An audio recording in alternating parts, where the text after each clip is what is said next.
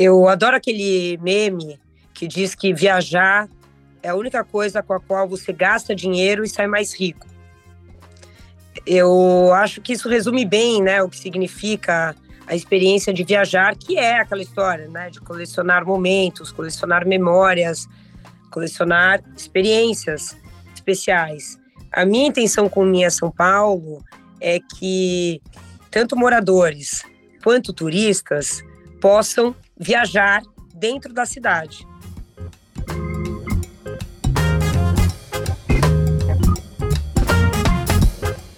Como é que dá para resumir São Paulo em um único guia?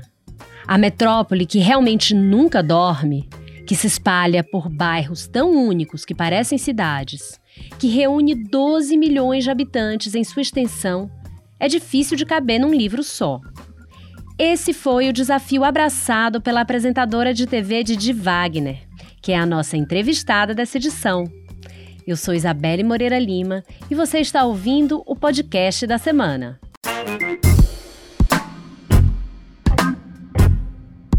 Não é exagero dizer que a Didi Wagner é uma especialista em viajar. Ela apresenta desde 2006 o programa Lugar em Comum no Multishow. E na última temporada, ela focou nos destinos brasileiros. Agora ela publica o seu segundo guia de viagens. No primeiro, ela falou sobre Nova York, onde ela morou por cinco anos. E agora ela foca na cidade em que ela nasceu e mora até hoje, São Paulo. O jeito que ela encontrou para falar da cidade foi o seu recorte pessoal, os lugares e os programas que ela mais gosta de fazer. Claro, antes ela dá uma geral para que o leitor entenda as regiões, os melhores jeitos de se locomover pela cidade e dá até um calendário de eventos que inclui os grandes festivais. Tudo isso está no guia Minha São Paulo que ela lança pela Record. Nessa edição do podcast da semana, a gente fala sobre São Paulo e sobre como dá para viajar pela maior metrópole do país, mesmo sendo habitante da cidade. Ouve aí meu papo com ela.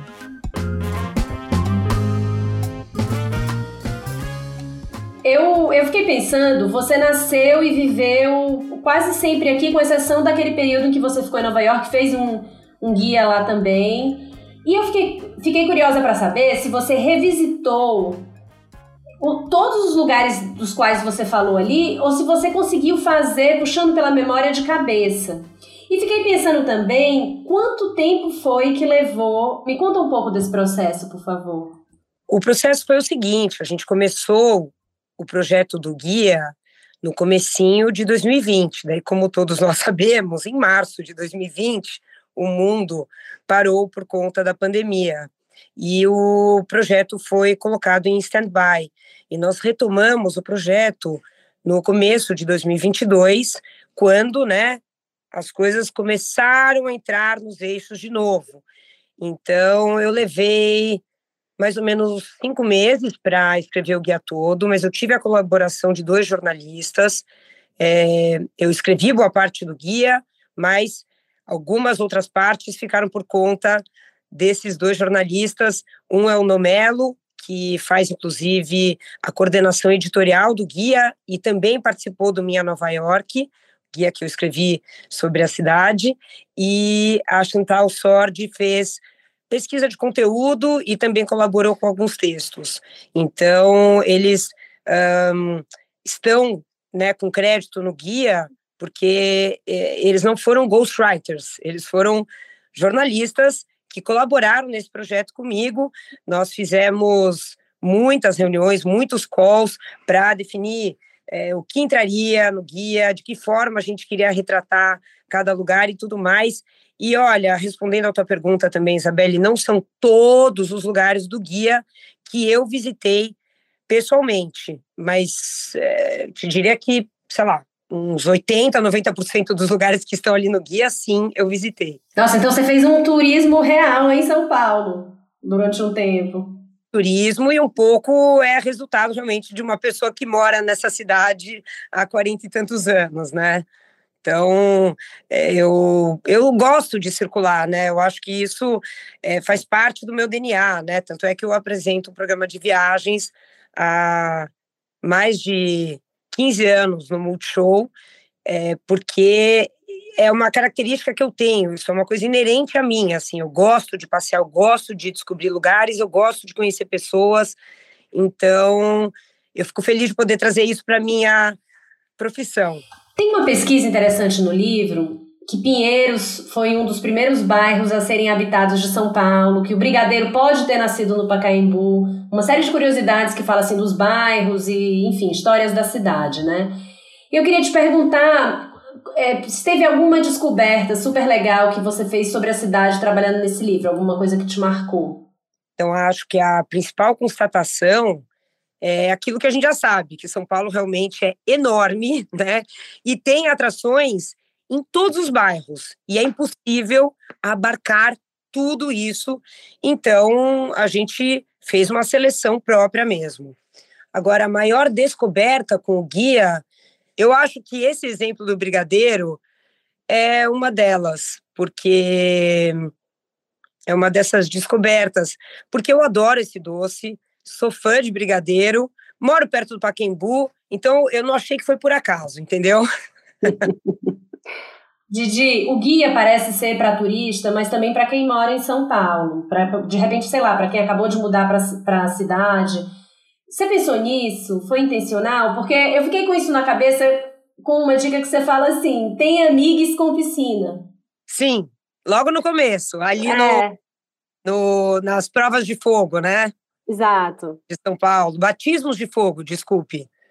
No Batismos de Fogo de São Paulo. Eu achei essa dica muito esperta, e, mas ela, ela me parece que é uma dica meio para morador. Então, você acha que, ela, que esse, esse guia pode ser útil também para quem vive na cidade? Eu vou te falar que a intenção é um pouco essa, Isabelle. Eu recebo muitos pedidos de amigas e amigos meus de, de dicas de lugares diferentes do que a gente né, acaba frequentando mais no dia a dia. Então, a intenção era conversar com todo mundo, com quem vem visitar e com quem mora também, porque eu estou citando esses amigos e amigas minhas que moram em São Paulo, entendeu? E até é engraçado, claro que às vezes, né, Isabelle, eu mesma falo, mas gente, qual é o lugar legal para ir hoje? Onde que eu quero ir, né? Também dá uns brancos. Eu mesma já consultei o doc do guia é, antes do guia ser publicado para reavivar a memória e falar, ah, é, tem aquele lugar que eu fui que é bacana e tal, porque às vezes escapa, né? A gente acaba se habituando a ir a lugares que a gente frequenta normalmente e esquece de alguns lugares mais escondidinhos ou novos ou mais alternativos, enfim. Didi, a ideia é mais ou menos quem mora em São Paulo pode ser turista em São Paulo também? O que eu falaria, Isabelle, é que eu adoro aquele meme que diz que viajar é a única coisa com a qual você gasta dinheiro e sai mais rico. Eu acho que isso resume bem, né, o que significa a experiência de viajar, que é aquela história, né, de colecionar momentos, colecionar memórias, colecionar experiências especiais. E a minha intenção com Minha São Paulo é que tanto moradores quanto turistas possam viajar dentro da cidade. E tem uma coisa muito legal do Minha São Paulo que não tinha no Minha Nova York, que é o fato do guia ser bilíngue. Tudo bem, né? Sou suspeita, mas a versão em inglês ficou muito bem feitinha, porque a gente fez uma escolha de selecionar partes do guia para serem traduzidas, porque se a gente fosse traduzir o guia todo, ficaria né, um negócio muito grande, pesado, inclusive assim pouco prático. A seleção do que seria traduzido foi muito bem feita, então eu acho que é um recorte do recorte e que vai atender muito bem a esse público internacional que cada vez mais visita a cidade. E agora, assim, falando sobre a cidade mesmo, sobre São Paulo, qual é a coisa que você queria saber de você? Qual é a coisa que você mais ama e a coisa que você mais detesta sobre São Paulo? O que eu mais amo em São Paulo é essa energia vital que a cidade tem. Eu sou uma pessoa super urbana e eu gosto muito eh, dessa força, de, dessa vida que as ruas têm, das pessoas caminhando para lá e para cá, cada uma, né, tocando o seu dia a dia. eu sou apaixonada pela energia da urbe. E o que eu menos gosto em São Paulo, que como tantas outras metrópoles, e aliás, né, o mundo inteiro, é uma cidade que tem um problema muito grave de desigualdade social.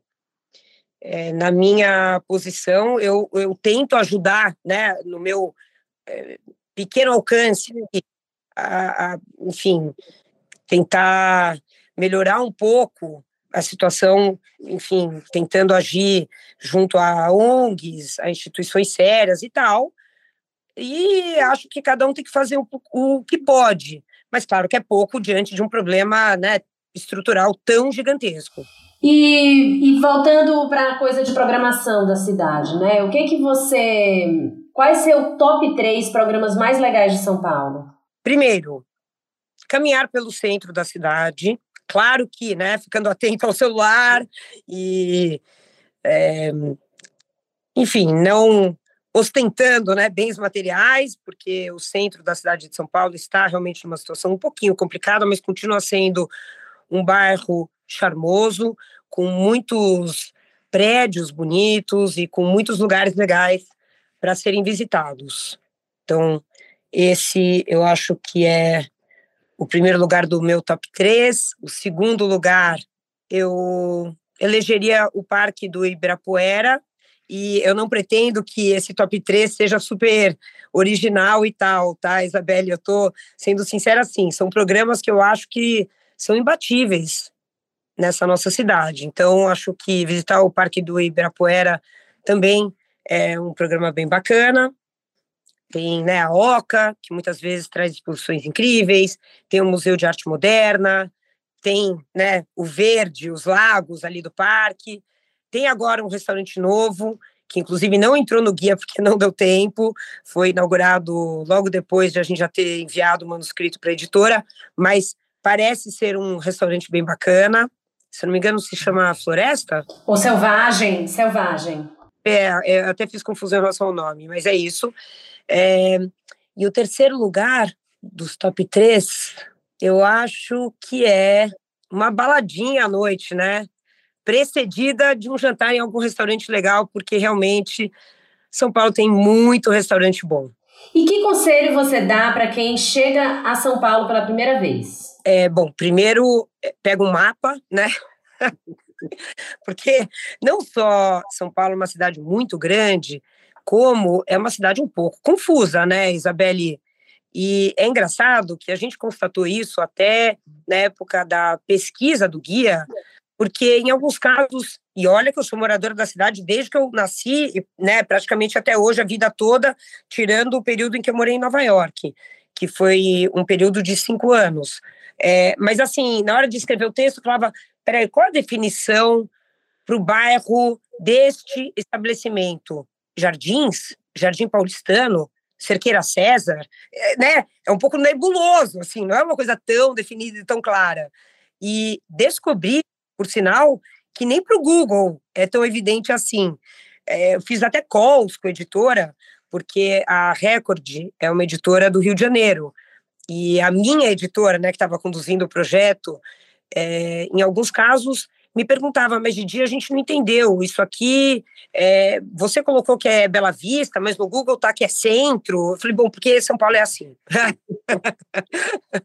é uma ótima dica, é verdade. E eu acho que uma vez que você entende o que é, o que está na Zona Norte, o que está na, na Zona Oeste, você consegue entender melhor também até a personalidade da cidade, né, e dos bairros. Eu acho que se orientar por zonas, né, em São Paulo já facilita, né, zona sul, zona oeste, zona norte e tal, já ajuda, mas mesmo assim, é, é, é, esse limite entre uma área e outra não é tão bem estabelecido assim, né, Isabelle? Em alguns casos fica mais nebuloso e tudo bem também, é isso. O importante é você se achar. Agora, como apresentadora de programas de turismo e viagem, você acha que ao longo desses anos você aprendeu a, a viajar melhor? Assim, que coisas você faz hoje que você não fazia antes para viajar melhor? Muito boa tua pergunta. E engraçado que você está falando isso, porque eu estou viajando agora, né? Eu estou em Nova York e eu, Isabelle, fiquei inconformada antes de vir para cá, que é uma cidade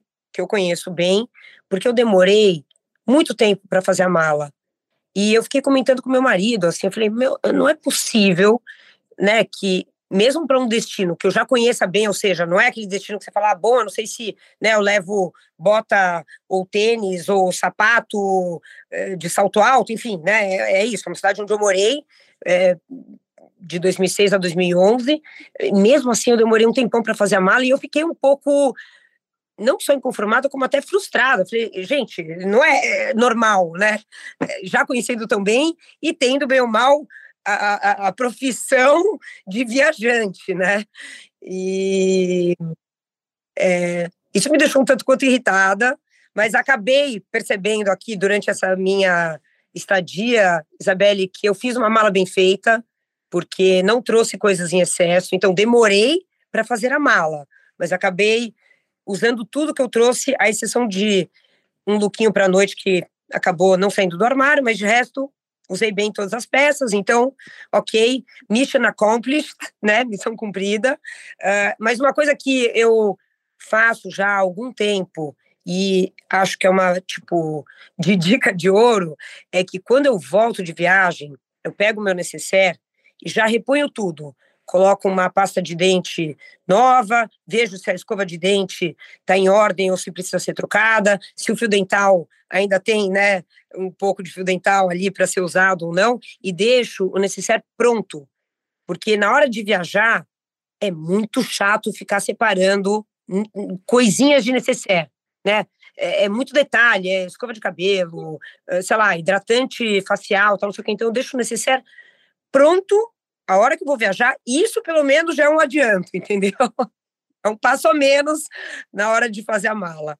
Tem destinos, eu sei que você já viajou muito, mas tem algum destino que você ainda não foi, que você sonha em ir? Aí tem vários, vários. Eu nunca fui para a Indonésia, eu nunca fui para a Austrália, eu nunca fui para o México, que é um país que eu tenho muita vontade de conhecer.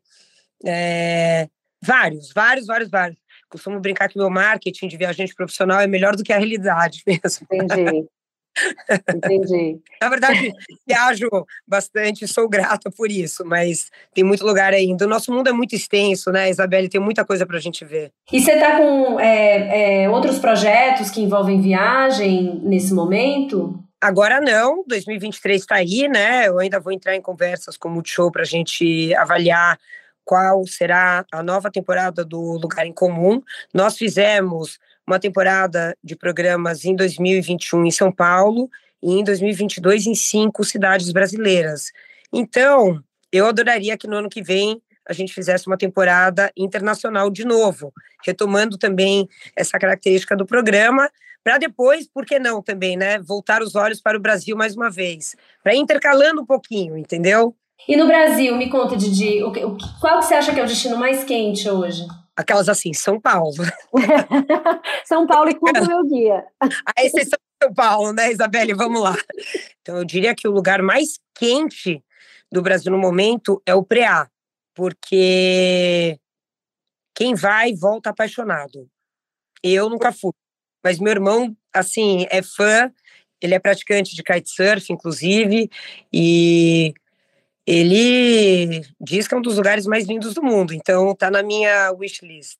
Muito bem, muito obrigada, Didi, por esse papo. Parabéns pelo livro. Foi ótimo ter você aqui com a gente. Muito obrigada, Isabelle. Adorei. Um beijo para todos vocês da Gama e para todo mundo que está escutando.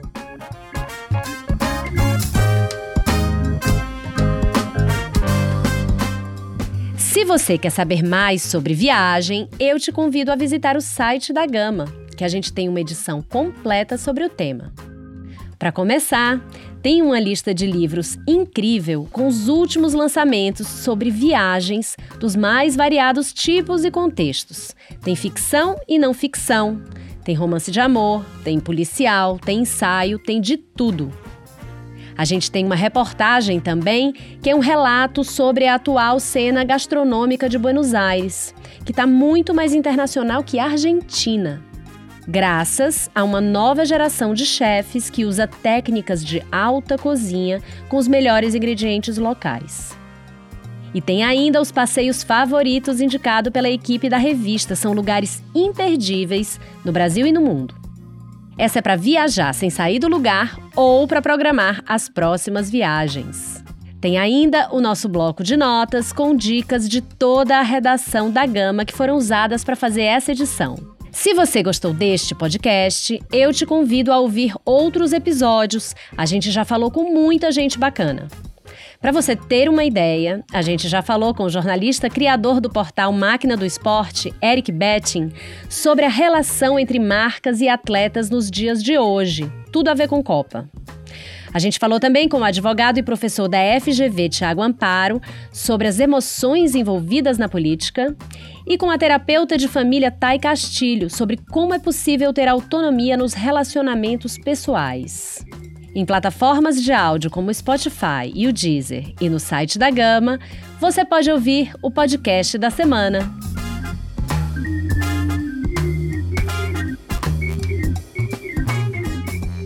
Com roteiro e apresentação de Isabelle Moreira Lima, este é o podcast da semana. A cada sete dias, um tema novo para você. A edição de som é do Luiz Serafim. Até semana que vem!